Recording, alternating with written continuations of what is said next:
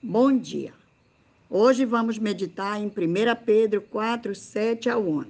E diz assim: Ora, o fim de todas as coisas está próximo.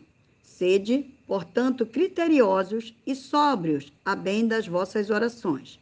Acima de tudo, porém, tende amor intenso um para com os outros, porque o amor cobre multidão de pecados.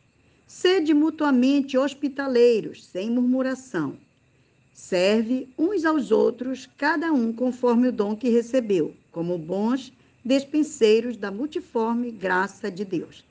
Se alguém fala, fale de acordo com os oráculos de Deus. Se alguém serve, faça na força que Deus supre, para que, em todas as coisas, seja Deus glorificado por meio de Jesus Cristo, a quem pertence a glória e o domínio pelos séculos dos séculos. Amém. Tema: o propósito. O texto que acabamos de ouvir destaca alguns propósitos para o qual o Senhor nos criou. Antes, ele nos alerta sobre o fim de todas as coisas está próximo. Em seguida, pede que sejamos criteriosos, ou seja, não aceitar qualquer coisa como verdade, Somente Jesus é o caminho, a verdade e a vida.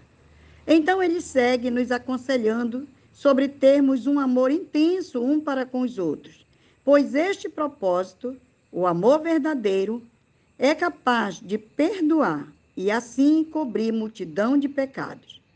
Outro propósito é ser hospitaleiro sem murmuração, mas recebendo com alegria aqueles que chegam à nossa casa.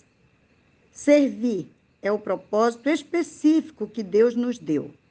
Muitas vezes queremos servir, mas somente aqueles que têm algo para nos retribuir. Mas Deus diz que o propósito dele para nossas vidas é servir uns aos outros, não pelo interesse, mas porque temos dentro de nós o dom de bons dispenseiros da multiforme graça de Deus. Tem pessoas que têm o prazer de servir, seja em uma visita hospitalar, seja doando seu tempo, seu carinho, até mesmo alimentos para os mais carentes. Faça chuva ou faça sol, existem aqueles que têm o prazer de levar um prato de comida aos famintos abandonados. O texto encerra nos ensinando a viver o propósito que Deus estabeleceu sobre nós, sermos verdadeiros servos do Deus Altíssimo. Se é uma palavra, que seja branda, amável, de acordo com as sagradas Escrituras.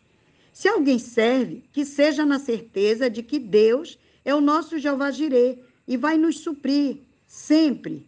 E como bom pastor, não nos deixará faltar nada.